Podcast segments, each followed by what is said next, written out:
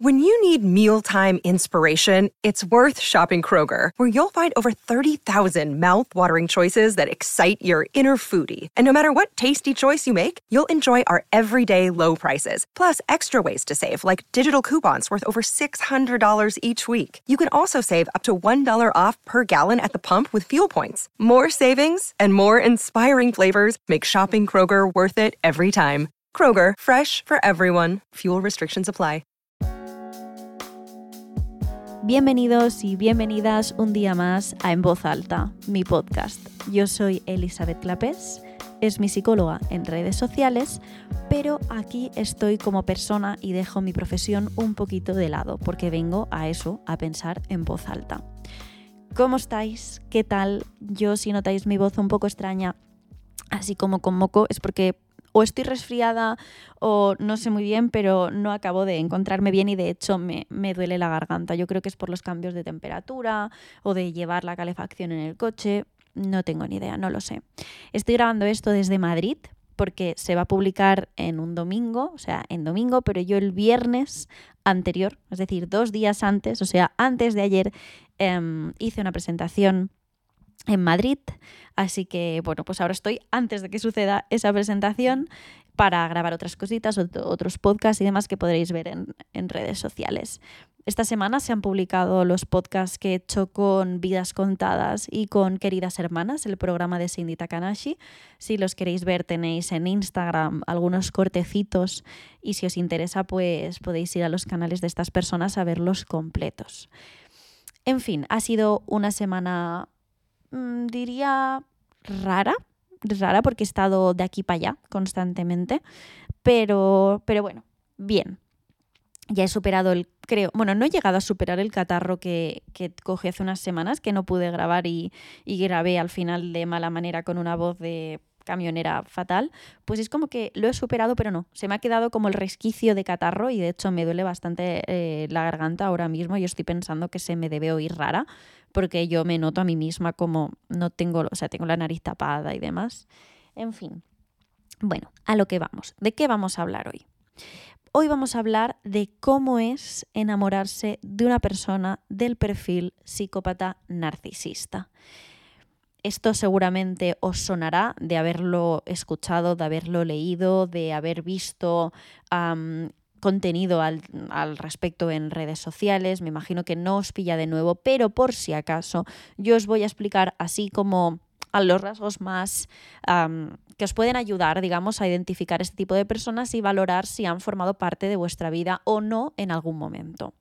Una persona del perfil psicópata narcisista es una persona que no tiene empatía y que todo lo que hace gira en torno a sus intereses, es decir, que actúa de manera que le beneficie a él y no está pensando en el daño que genera a otros, eso no importa. De hecho, nos encontramos, y yo me he encontrado especialmente con muchas personas que me decían, es que no me entra en la cabeza cómo está actuando esta persona.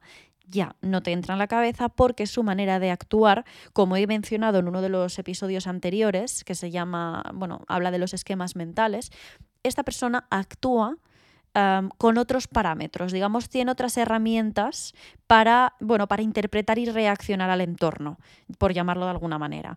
Tiene la cabeza, o sea, el cerebro construido de una manera diferente. O sea, evidentemente a nivel anatómico es lo mismo, sí que es verdad que se han apreciado diferencias, pero bueno, esto ya va para más, para ciencia y es un poco más complicado y ya lo explicaré más adelante.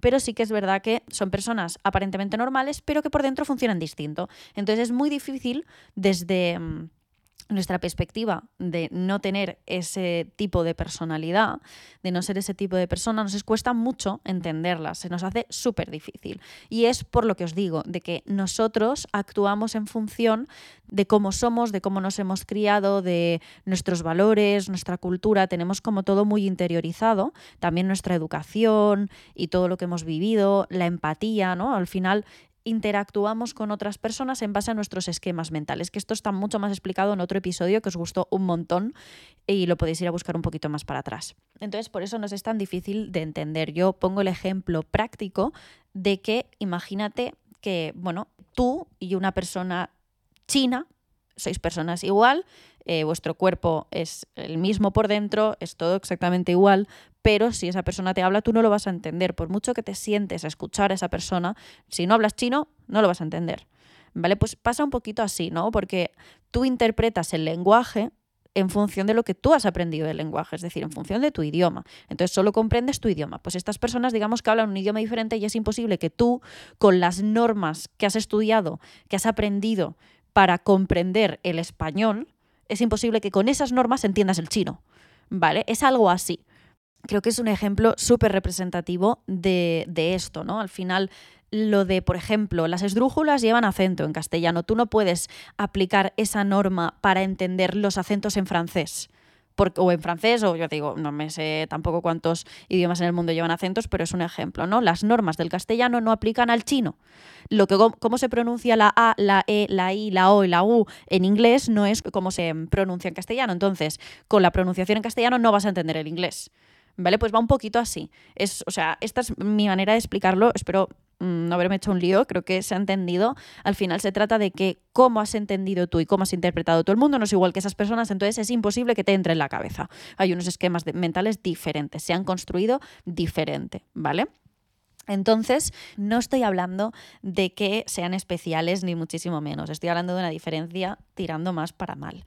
Son personas que hacen daño, que no tienen empatía y que no reparan en el daño que hacen a los demás, porque no les importa. Sí son conscientes del bien y del mal, pero les da absolutamente igual uno que otro. Y harán el que les apetezca, el que les genere placer.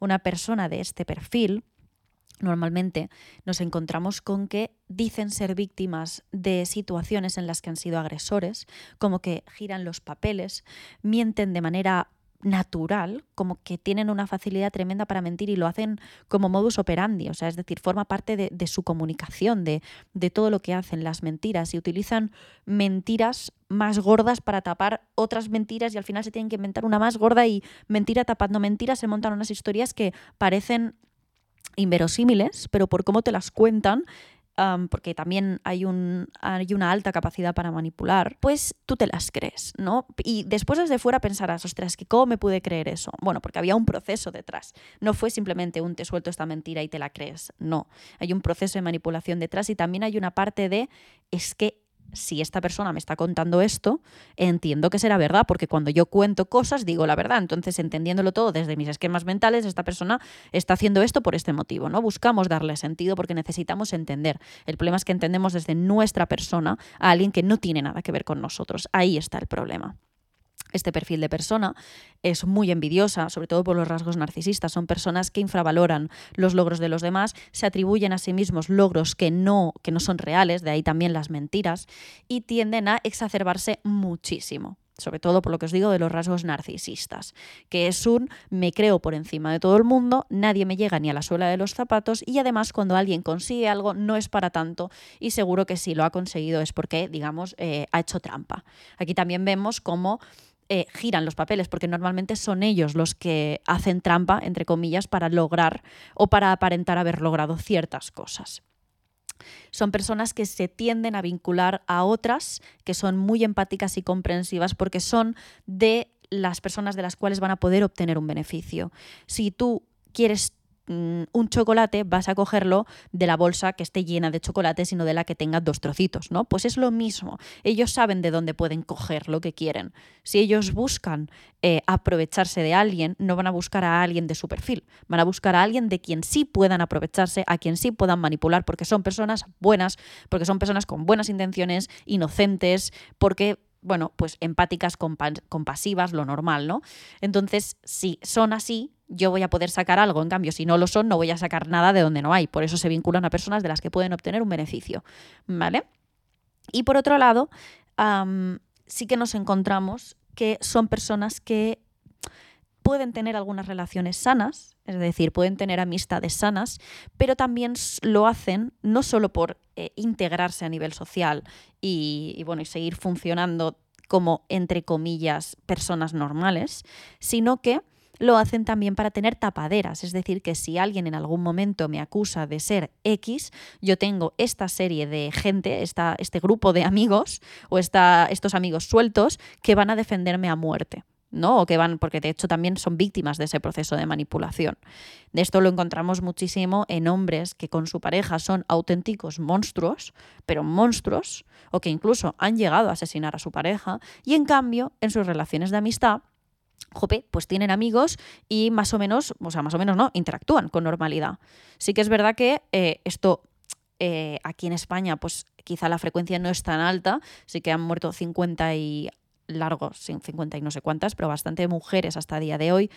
Y no conocemos el. O sea, digo que no pasa tanto en España porque, por ejemplo, si lo comparas con el número de suicidios, eh, pues se suicidan más de 4.000 al año. Entonces, vamos, o sea, evidentemente es una problemática, pero si lo comparamos, no es algo que sea, eh, bueno, estratosférico. Que haya, entre comillas, pocos asesinatos anuales por parte de psicópatas no implica que haya pocos psicópatas. Implica que no todos delinquen, ¿vale? De hecho, la mayoría no lo llegan a hacer nunca y no se convierten en psicópatas, eh, o sea, perdón, en asesinos en serie, ¿vale? O sea, no, no tienen por qué delinquir. O sí, delinquen, pero con fraudes, con robos, bueno, con cosas como menos castigadas a nivel social que un asesinato. Entonces, no, no todos son delincuentes, incluso hay algunos que ni siquiera fraude ni robo ni nada, es decir, son personas que pasan entre comillas desapercibidas, pero maltratan y a la gente de su entorno o se pasan la vida actuando en función de sus intereses sin ningún tipo de valores morales y simplemente se guían por el conseguir, conseguir, conseguir lo que yo quiero, llegar a la meta que yo quiero y me da igual a quien me lleve por delante. Y esa persona puede no delinquir nunca y sin embargo sí ser un psicópata. ¿Vale? Entonces, ¿cómo es tener una relación con un psicópata? Esto es muy complicado porque me gustaría enfatizar la palabra psicópata, sí que es verdad que está extendida en cuanto a más, la, más desde la, la, criminal, la criminología, ¿vale? Desde la criminalística está mucho más extendido, pero en los manuales de referencia actuales lo más cercano a la psicopatía es el trastorno de personalidad antisocial combinado con el trastorno de personalidad narcisista, que ya tendríamos el perfil psicópata narcisista. Muchos autores engloban el narcisismo ya dentro de la psicopatía, ¿vale? Y encontramos que únicamente hablan de psicópatas, hay otros que hablan de perversos narcisistas, hay otros que utilizan psicópata narcisista. A mí me gusta emplear las dos, porque es una manera de como de que la persona que me escucha entienda los dos rasgos fundamentales de esta personalidad, que son esa exacerbación de uno mismo y egoísmo y por otro lado, la frialdad y la falta de empatía. Pero sí que es verdad que considero que con la palabra psicópata se sobreentiende que hablamos de ambos, ¿vale? Debería sobreentenderse porque al final todos los autores que hablan de psicopatía están hablando de los rasgos narcisistas dentro. En fin, a día de hoy tú no vas y diagnosticas a alguien de psicopatía. Esto es algo que, como os digo, se utiliza más, eh, lo utilizan más los psicólogos que, que, están muy centrados en ese perfil, sobre todo a nivel criminal pero sí que es verdad que ah, nos los encontramos en el día a día cada vez más. De hecho, los autores que están tan metidos en este tema consideran que es una lacra social, que es un problema que a día de hoy no se hable de los psicópatas, porque muchos son jefes de Estado, muchos son agentes de seguridad, muchos son médicos, muchos son abogados, jueces, tienden a este tipo de trabajo, ¿no? Políticos, ah, policías, guardias civiles, eh, médicos, abogados, jueces, personas que bueno, que con su trabajo buscan tener un reconocimiento, ¿no? Esto no implica ni que todos los abogados ni que todos los médicos sean psicópatas, ni muchísimo menos, de hecho seguro que la mayoría no lo son, pero sí que es verdad que en la mayoría de psicópatas encontramos profesiones de este tipo. También es verdad que puede haber, que, puede haber personas que no hayan podido acceder a ellas, pero es frecuente encontrárselos sobre todo en jefes de Estado eh, o, me sale en catalán, en cabezas de empresa, o sea, jefes, en caps de empresa, que es digo en catalá, pero en castellano es como cabezas de jefes, jefes, o sea, gente empresaria con mucho éxito. ¿Por qué? Porque parte de los rasgos de personalidad de esta gente los, los asociamos al éxito, la impulsividad, la frialdad, el llegar a una meta cueste lo que te cueste, todo esto que va asociado a este tipo de personalidad también va, o sea, va directamente relacionado con el ascender en el trabajo. Es mucho más fácil ascender en el trabajo creyéndote mejor porque además a los demás les vas a hacer ver, o sea, les vas a hacer creer que eres tal y como tú te percibes, ¿vale? Pues son personas que ya de por sí van con esa seguridad de primeras, ya son personas que te entran y te, te dan una sensación de, uy, esta persona sabe lo que hace, ¿no? Esos rasgos narcisistas que atribuimos narcisismo a la seguridad, cuando realmente no es seguridad, pero Así se ve desde fuera. Por otra parte, él no tener ningún tipo de compasión e ir directamente a por tu objetivo y sin importar a quién te llevas por delante, ¿no? Esto también lo atribuimos como es un gran empresario y esto yo lo he escuchado mucho él como persona no, pero como empresario es, increíble, es la leche, es tal. Bueno, pues ahí hay que tener mucho cuidado porque efectivamente estamos haciendo jefes a personas por unos rasgos de personalidad que no deberíamos admirar. O sea, yo considero, y de verdad se debería considerar generalmente que un líder es una persona que mira por todas las personas que trabajan para él o para ella antes que por sí mismo. Es decir, que mira por el equipo, que mira por el grupo antes que por su beneficio único. De hecho, hay un libro que se llama Los líderes comen los últimos. ¿Vale? Entonces, esto como es muy representativo de, de lo que debería ser un líder, pero a día de hoy pues no, no lo entendemos como tal. Entonces, comprendiendo esto, cómo es enamorarse, cómo es estar en una relación con una persona del perfil psicópata narcisista. Lo primero es que vamos a sentir un bombardeo de amor y vamos a pensar que esa persona es, nuestra alma gemela. ¿Por qué? Porque esa persona más que tener una personalidad propia, lo que es es camaleónica. ¿Qué significa esto? Significa que se convierte en aquello que nosotros queremos, en aquello que necesitamos en ese momento de nuestra vida. Por eso nos parece nuestra alma gemela. Y esto lo hace para entrar de pleno, para poder tener las puertas abiertas nada más pisar en nuestra vida, ¿no? Que a nosotros nos dé esa confianza de Dios mío, cómo he estado toda mi vida sin ti, cuando eres exactamente lo que necesito, somos almas gemelas, somos iguales, no, no sois iguales, no encajáis a la perfección y no sois almas gemelas. Tú te has encontrado con una persona que es un molde que se va a adaptar exactamente a lo que tú quieres o necesitas en este momento. Y eso implica que te va a parecer que está hecho o hecha para ti. Va a parecer que esa persona te ha caído del cielo para estar contigo que te escucha, que te entiende, que ha vivido cosas parecidas a las tuyas, que le gusta lo mismo que tú y si no es que le guste muestra muchísimo interés, es perfecto. Esa es la primera fase y la peor, porque, o sea, la peor a nivel sufrimiento no, pero la peor porque es la que te mantiene enganchado o enganchada al resto de las fases.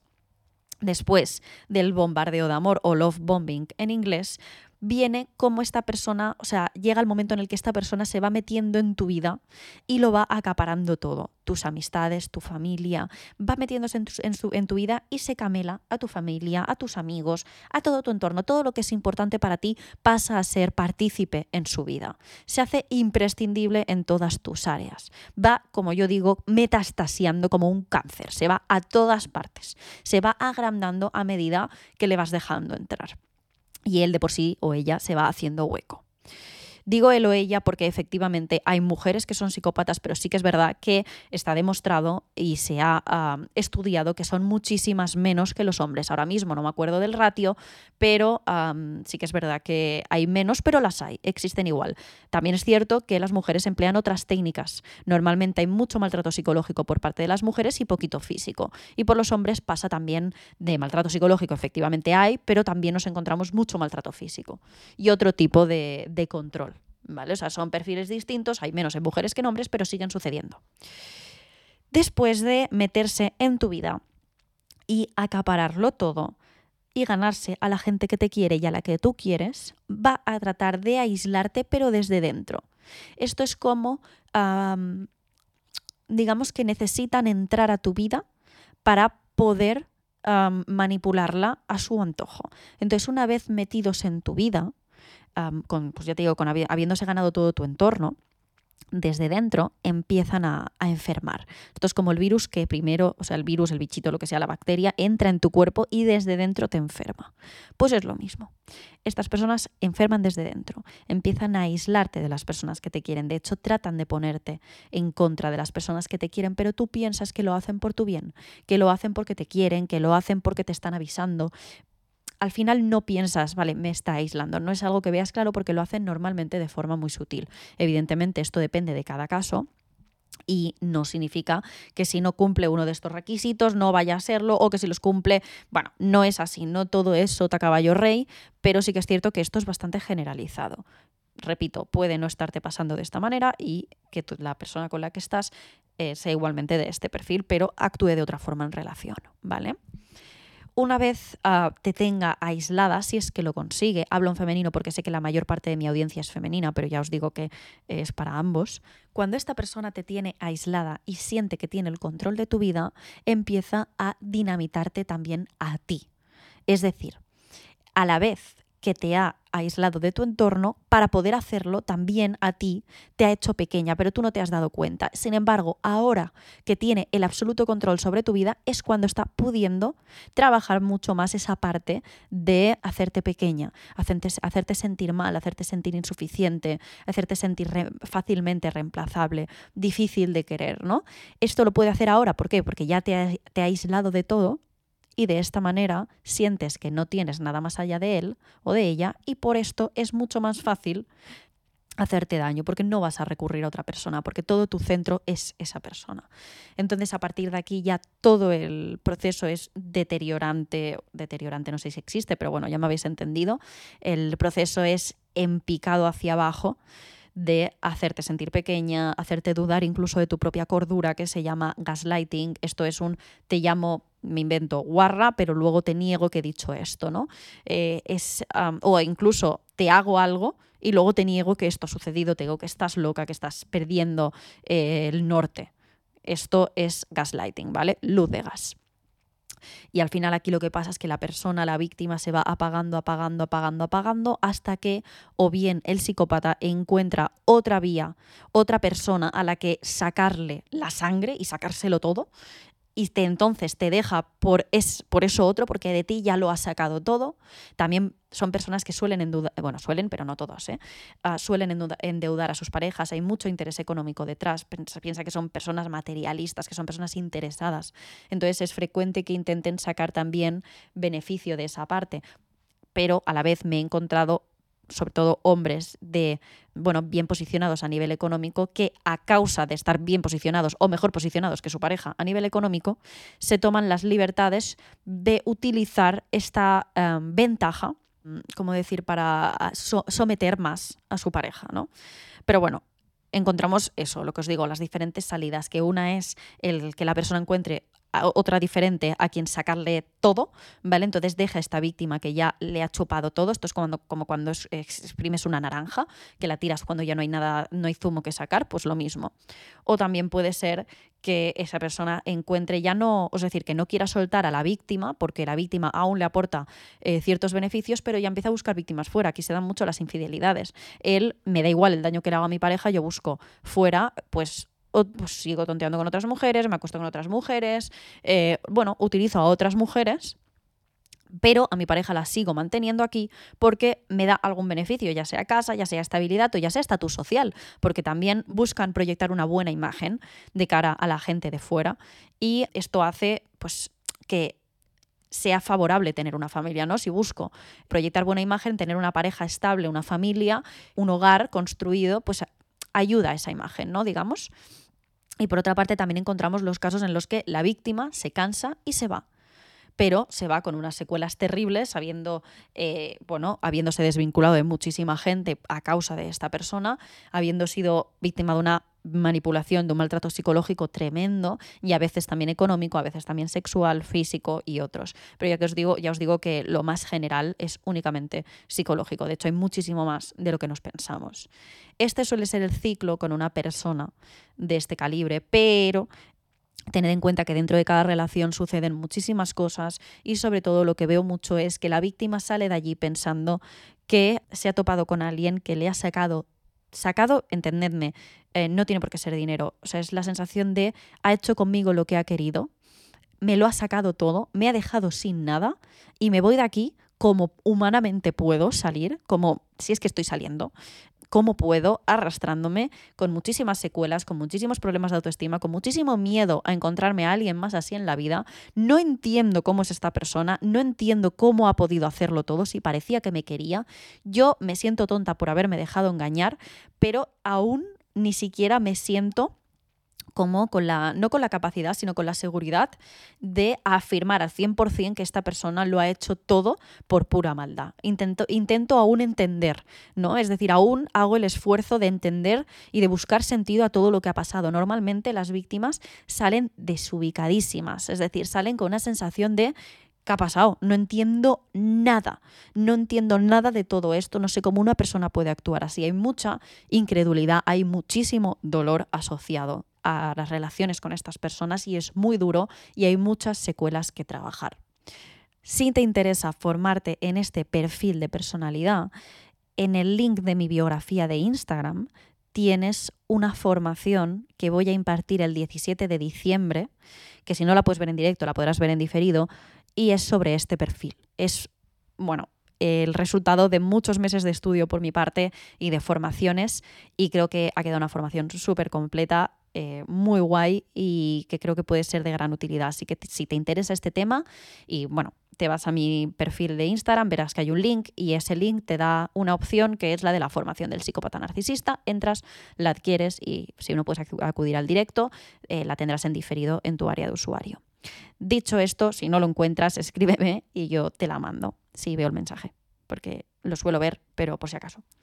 El caso que espero haberos ayudado, espero haber, bueno, haberos generado curiosidad, pero sobre todo haber sanado alguna herida, haberos ayudado a entender, aunque sea un poquito, aunque sea entender que no puedes entender.